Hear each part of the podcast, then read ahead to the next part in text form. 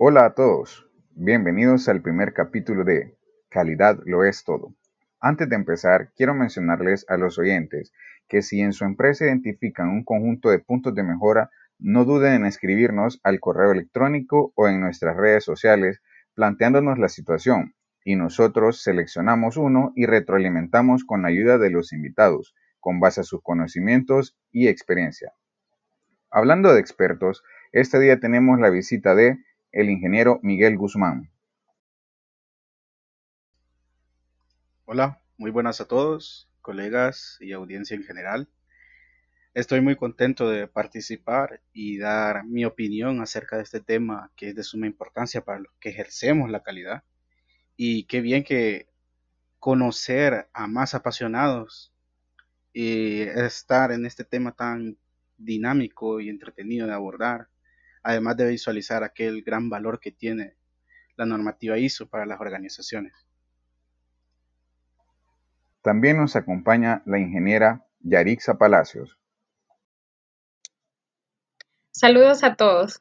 Es un honor poder participar en esta oportunidad aportando un poco de mi opinión respecto a esta temática que es muy importante y que es la gestión de la calidad. Y además también retomar aspectos de una de las normas de calidad más importantes que es la ISO 9000 y 9001. Y por último, damos la bienvenida a la ingeniera Gisela Fortín. Buen día a todos. Gracias por invitarme. Es un gusto estar acá compartiendo y discutiendo sobre lo que es la ISO, una norma muy importante y que vale la pena siempre hablar sobre ella y abordar temas que son de gran importancia para las empresas. Bienvenidos, ingenieros e ingenieras. Bien, la semana pasada recibimos un correo de Catherine Gabriela Castro quien labora para la empresa La Migueleña, solicitando nuestra ayuda, ya que en la empresa donde labora tiene pensado implementar el sistema ISO para sus procesos de gestión de la calidad, pero que el cambio esté apegado en la ISO 9001. Antes de contactar a Catherine para que nos explique la situación, quiero hablarles un poco sobre la ISO 9001. Bien, esta es una norma ISO internacional elaborada por la Organización Internacional para la Estandarización, por sus siglas en inglés, ISO, que se aplica para sistemas de gestión de calidad de organizaciones públicas o privadas, independientemente de su tamaño o actividad empresarial, y trata de un método de trabajo excelente para la mejora de la calidad en productos o servicios. Las empresas se interesan por obtener esta certificación para garantizar a sus clientes la mejora de sus productos o servicios, y estos, a su vez, prefieren empresas comprometidas con la calidad. Por lo tanto, la norma ISO 9001 se convierte en una ventaja competitiva para las organizaciones.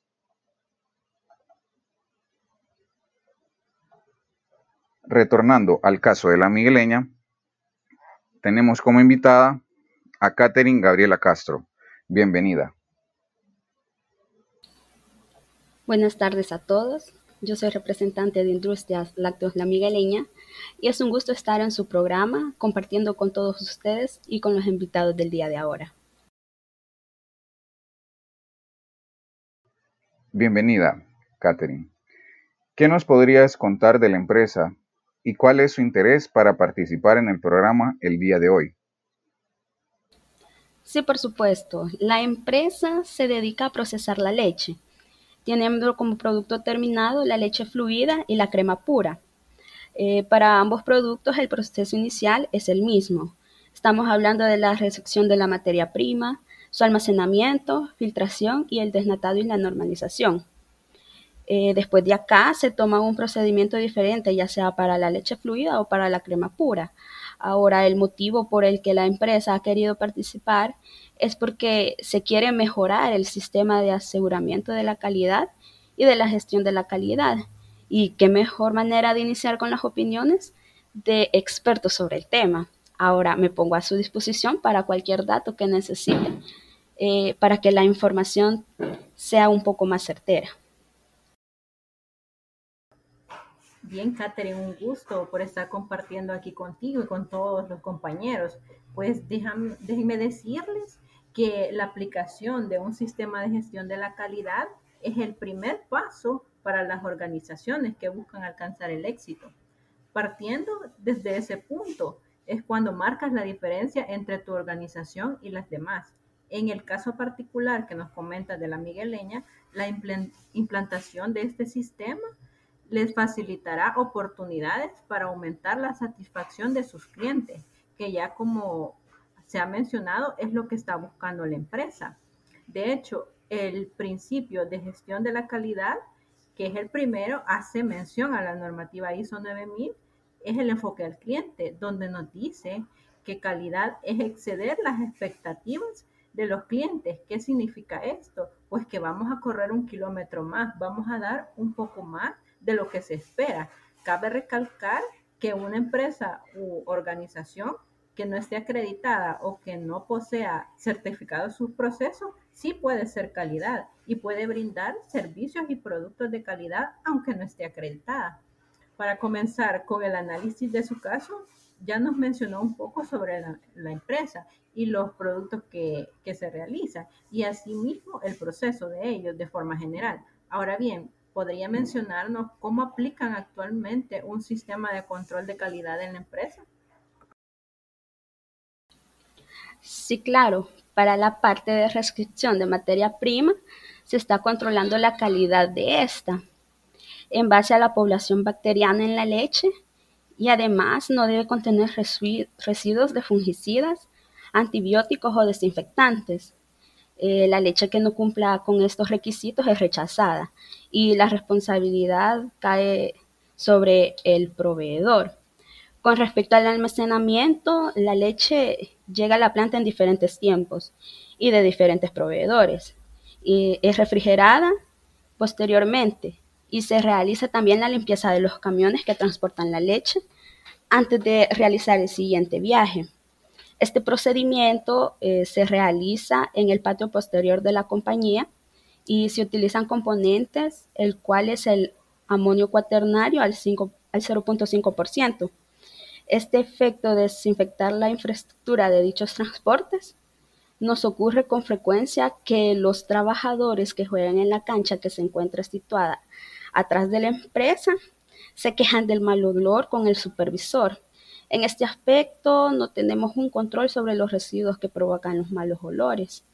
Eh, también en la etapa del desnatado y normalización tomamos en cuenta que cuando se separa la nata del resto de componentes de la leche, generalmente se utilizan centrífugas que separan la nata con aproximadamente un 40% de la grasa de la leche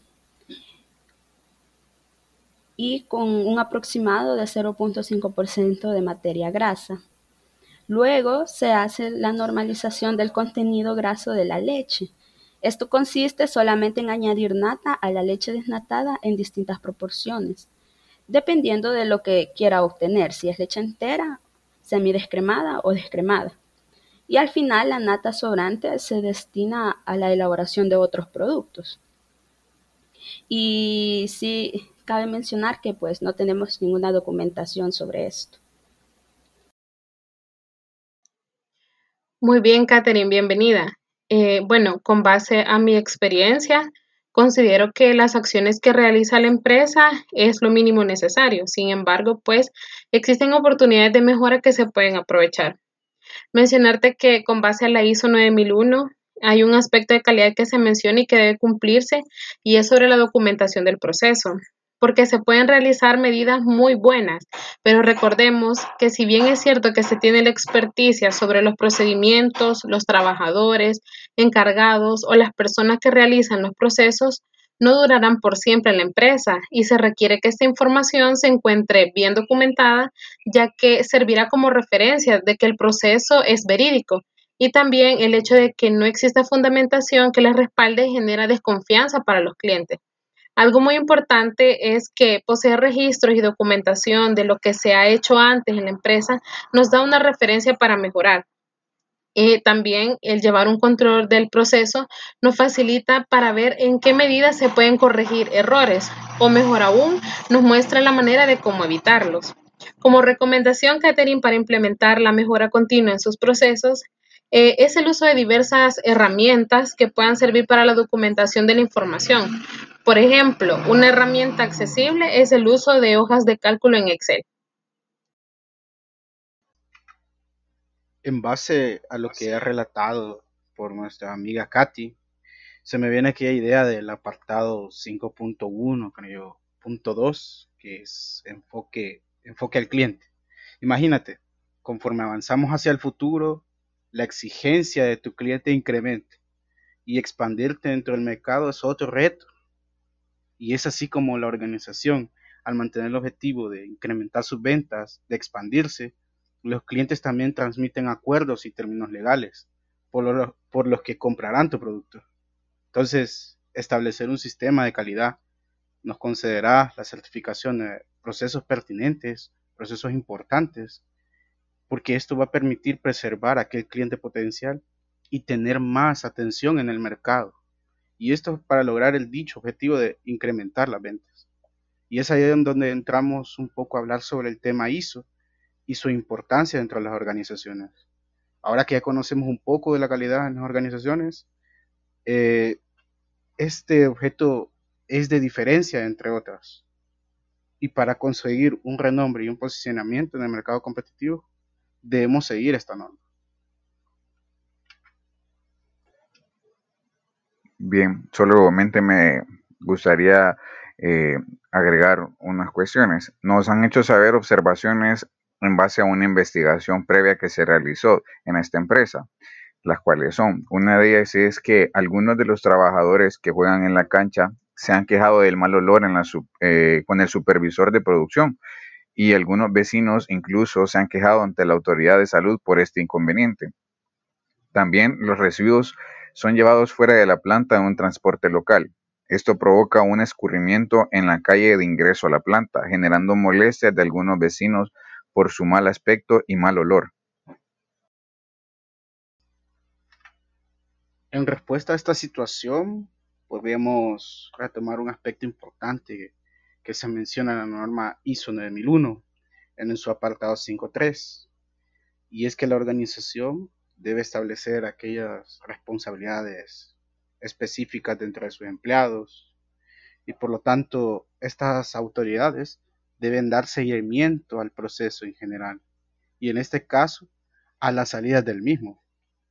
Los desechos son un aspecto importante al que se le debe dar una atención bastante especial y los encargados de supervisar el proceso en sus diferentes etapas debe gestionar el tratamiento de estos residuos que afectan tanto dentro de la empresa como a los alrededores.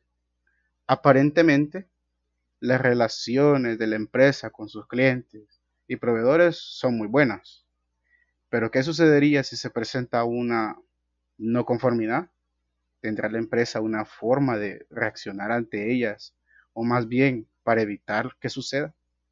Es muy importante saber que estas partes interesadas generan un riesgo significativo para la sostenibilidad de la organización.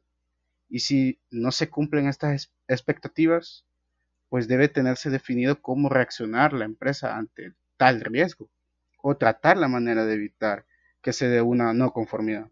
Y esto es parte de un buen eh, gestión de calidad. Y por el día de ahora, el tiempo se nos ha terminado lastimosamente. Eh, solamente me queda agradecerle a los invitados por compartirnos parte de su conocimiento. Esperamos tenerlos por acá más seguido. Y a nuestros oyentes recordarles que si en la empresa donde laboran identifican puntos de mejora en el sistema de la gestión de la calidad o necesitan una guía para empezar a implementarlos, no duden en escribirnos a nuestro correo o a las redes sociales. Esto fue Calidad lo es todo y nos veremos en el próximo capítulo. Bye.